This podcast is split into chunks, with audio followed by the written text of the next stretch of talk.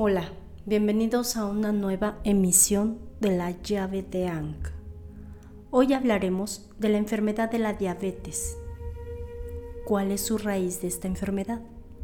¿Preocupación? ¿Depresión? ¿Tristeza o nostalgia por ese amor que no logré tener en mi vida?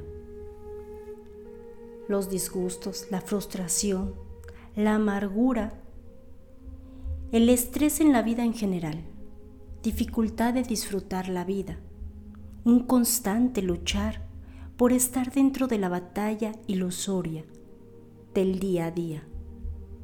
¿Y cómo lograr salir de este bucle? Escuchándome, preguntándome para saber su origen. Por ejemplo, la preocupación a qué? ¿Es depresión? ¿Desde cuándo? Tanto me disgustan las circunstancias de mi día? ¿He dejado de disfrutar la vida? ¿Cuándo sucedió? ¿Qué lo ha detonado? ¿Por qué siento que soy feliz y simplemente un día enfermé? La vida me cambió. Todo, mi alimentación, mi rutina. Podría decir que me estreso más al saber de la enfermedad, la diabetes. Mis padres no la padecían, ¿por qué yo sí? ¿Qué ha ocurrido en mis genes? ¿Son los genes? ¿O tal vez no? Esos patrones que vamos heredando inconscientemente o simplemente son estas emociones que sin saber que me podían enfermar como la depresión me lleva a una diabetes. Sí, la ausencia de sentir amor, ternura y felicidad por todo lo que me rodea. Aquello que hago que ha dejado de darme satisfacción por el sentirme solo, aislado, aun cuando la familia esté presente, mas no me siento integrado, o el sentido de no pertenecer en el lugar que habito la ciudad, el pueblo o el país, manifestando que me encuentro dividido en dos lugares, sin pertenecer a ninguno, sin ese arraigo de amor a un lugar, añorando mi lugar natal, manifestando la falta de amor. Por lo tanto, su ausencia me produce la enfermedad, detonada por las emociones densas como la tristeza, la soledad, la depresión, la represión, el reprimirme a mí mismo, la dificultad para saber recibir afecto, la amargura, la desolación profunda. Se vive en el día a día haciéndose normal.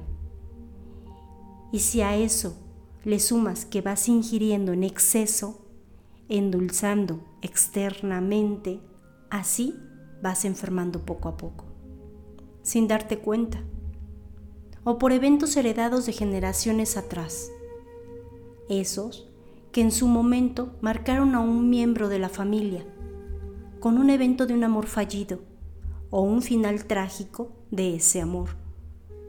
Eso marca la línea familiar, dejando sin esperanzas en el amor al clan por lo tanto se hereda la enfermedad. Esa repulsión al amor que nos lleva a la falta de dulzura, buscando en la comida en exceso.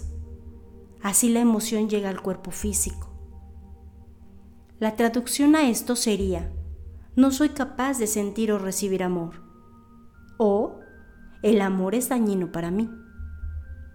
En otros casos, como en la gestación, se detona en el primer trimestre por miedo a la seguridad del bienestar del bebé.